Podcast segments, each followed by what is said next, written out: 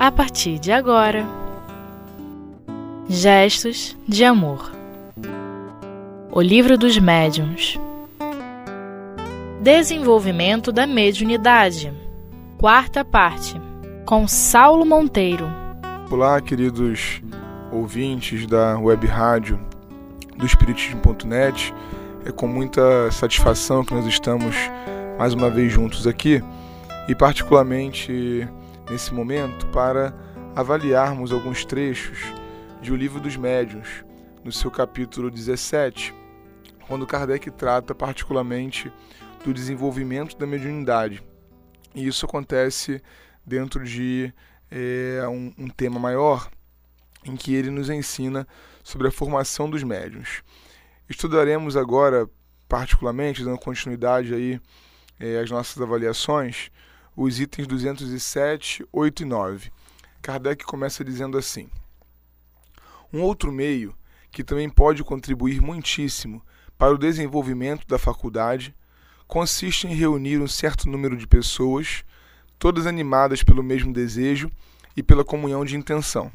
Ali, todas simultaneamente, em silêncio absoluto e com recolhimento religioso, tentam escrever, apelando cada qual ao seu anjo da guarda ou a qualquer espírito simpático. É interessante recuperarmos a ideia, que Kardec já até trabalhou aqui nesse capítulo, de que desenvolver a mediunidade, ao contrário do que essa palavra muitas vezes nos faz pensar no senso comum, não é criar algo que não existe.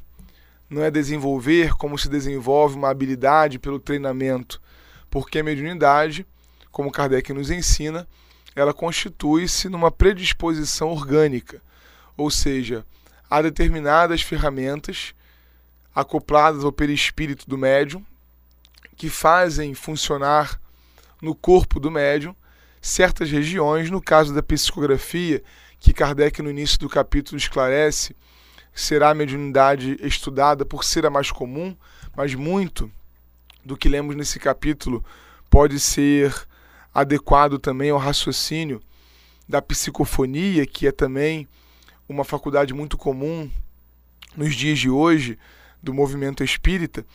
Nós entendemos com Kardec que desenvolver a mediunidade, portanto, não é criar alguma coisa pela força do treinamento. Quem não é médium nunca será. Ou seja, não há possibilidade de se tornar sensível, de se criar mecanismos para que alguém que nunca teve nenhum fenômeno mediúnico consigo passe a ter. Desenvolver a mediunidade, portanto, passa a ser, nesse sentido, dar uso, organizar a maneira como vai se colocar em uso o proveito que será oferido de uma determinada faculdade que já se sabe ter. Então é isso que no movimento espírita, cada casa naturalmente é, a seu critério, porque não entendemos que o movimento espírita deva ser homogêneo, ou seja, as práticas elas são norteadas pela codificação, precisam ser fiéis a Kardec, mas não há como padronizar de modo que nesse caso da formação dos médiums, cada casa tem o seu modelo de trabalho, a sua forma de executar. Mas é muito comum reuniões como essa que Kardec sugere, em que os médiums ou os candidatos né, à mediunidade, aqueles que de alguma forma têm é, a ocorrência de fenômenos mediúnicos em suas vidas, eles se reúnem de maneira religiosa, num silêncio absoluto, é, animadas por um desejo de fazer funcionar então as suas mediunidades e vão procurar fazer acontecer, vão ver de que maneira que a mediunidade vai acontecer. Kardec continua descrevendo assim: uma delas poderá igualmente, uma das pessoas presentes, dirigir um apelo geral, sem designação especial e por todos os membros da reunião aos bons espíritos, dizendo, por exemplo: em nome de Deus Todo-Poderoso, pedimos aos bons espíritos que se dignem comunicar-se através das pessoas aqui presentes.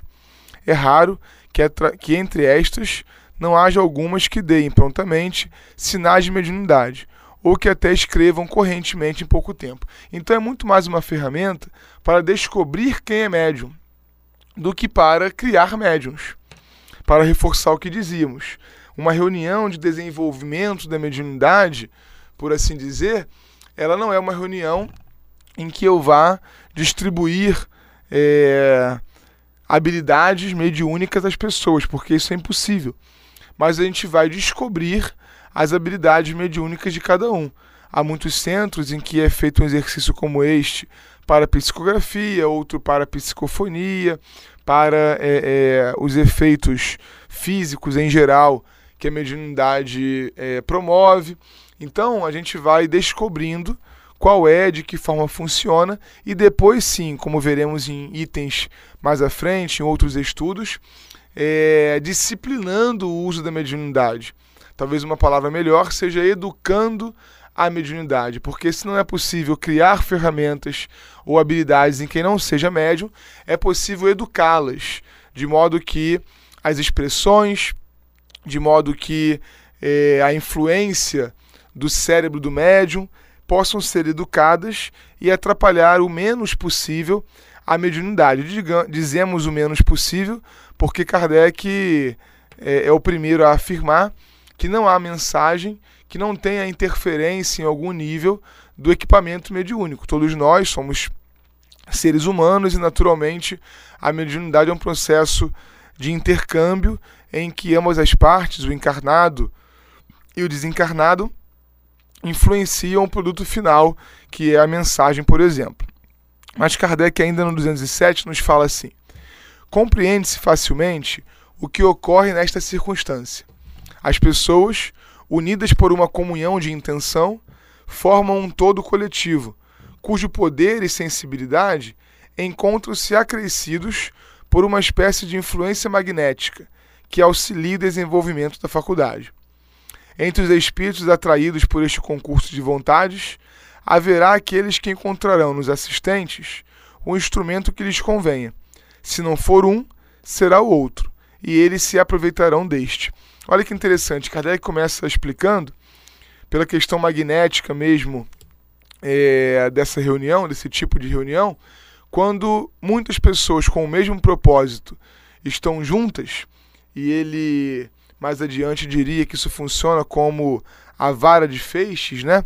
Feixes que são frágeis, é, desculpa, varas que são frágeis, mas quando amarradas em feixes ficam mais fortes, ou seja, quando várias pessoas que se estão é, é, dispondo à mediunidade se reúnem e evocam os espíritos é, nesse pequeno coletivo, é, é, o movimento é, magnético, a força, as ondas que são emitidas são muito mais organizadas e, e fortes, de maneira que há então aí é, uma facilidade, digamos assim, para desenvolver a mediunidade.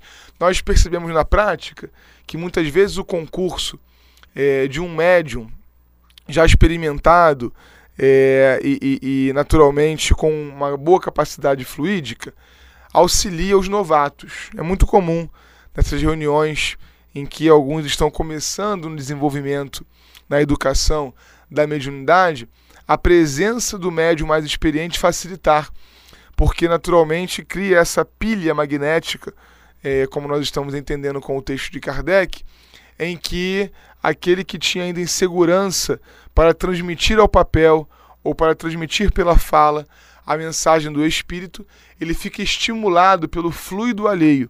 E nesse capítulo há muita coisa a entendermos, a descobrirmos ainda, mas como não está diretamente ligado ao nosso texto de hoje, voltemos a ele. Kardec, depois dessa influência magnética, ele fala que os espíritos que serão atraídos por essa circunstância, numa evocação genérica, eles vão escolher os instrumentos que lhes convenha. Se não for um médium, será o outro. Isso também é, é de, uma, é, é, de um entendimento muito valioso ao médium saber que há alguns espíritos nós conseguimos emprestar o concurso adequado e a outros não. A alguns espíritos é mais fácil que a nossa organização mediúnica seja utilizada, a outros não. É aquela questão do casamento fluídico. Então, reuniões como essa facilitam, dentre outras coisas, o casamento fluídico, a escolha por parte do espírito daquele médium que é mais favorável, ao passo que se fosse o único médium tentando sozinho, poderia ele não oferecer as ferramentas àquele espírito e o fenômeno não se realizar. Então vamos fazer um intervalo e voltamos já para continuidade no item 208.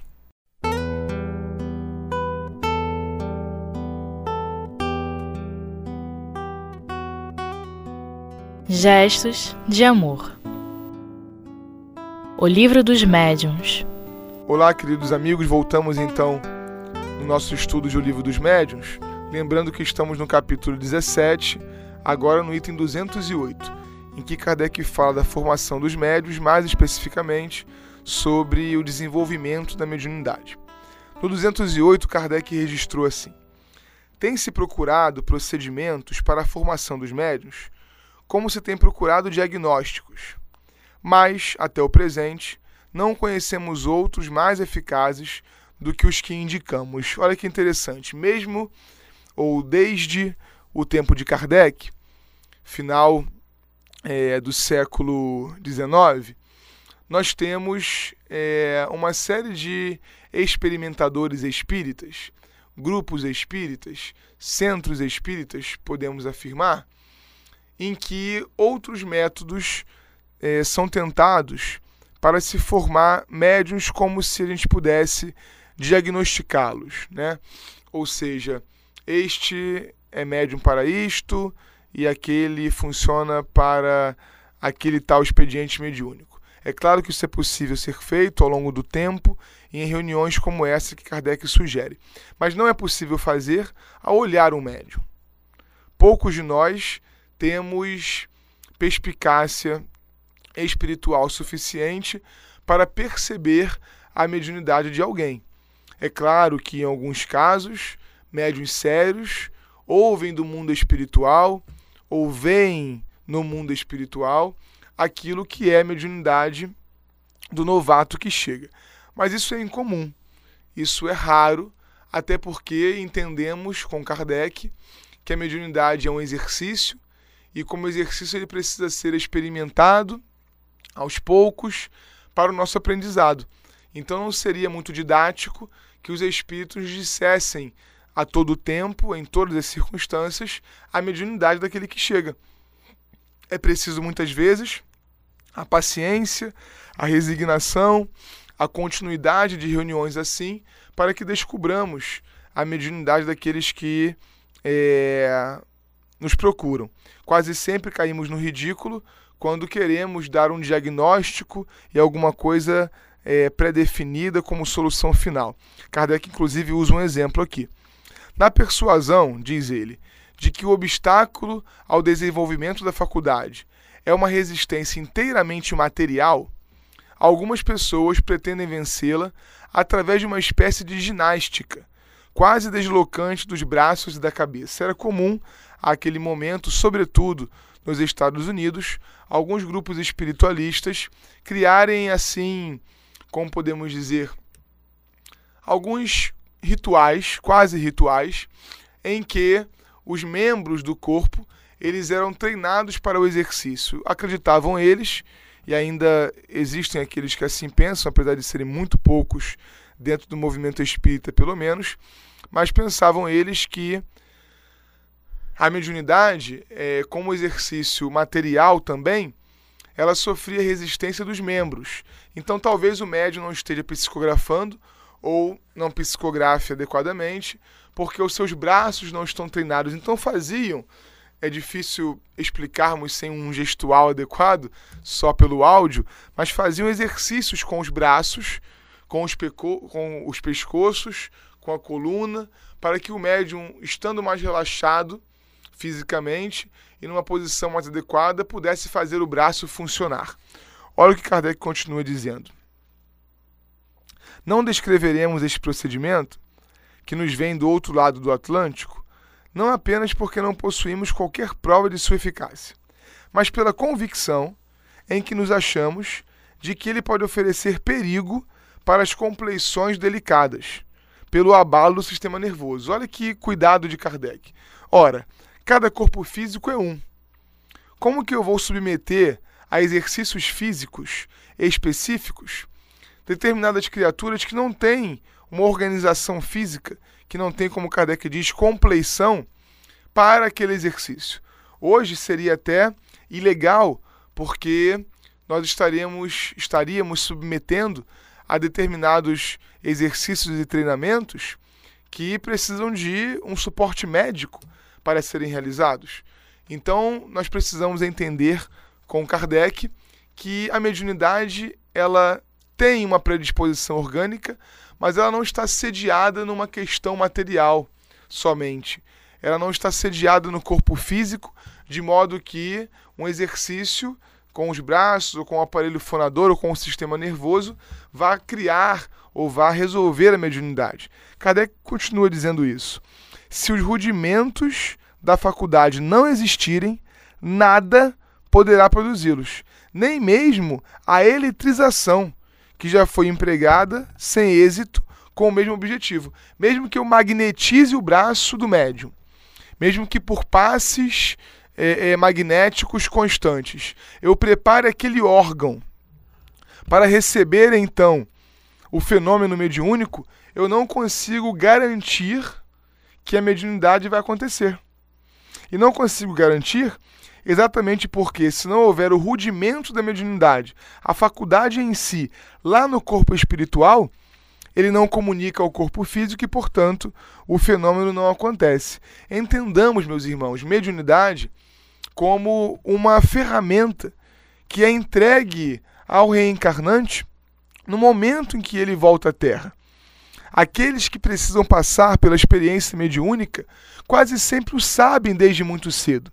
Quando não, a eclosão acontece de maneira clara evidente, como no caso de um Eurípides Barçanufo, como no caso também de um Bezerra de Menezes, em que é, em momentos específicos da vida, aquilo desponta.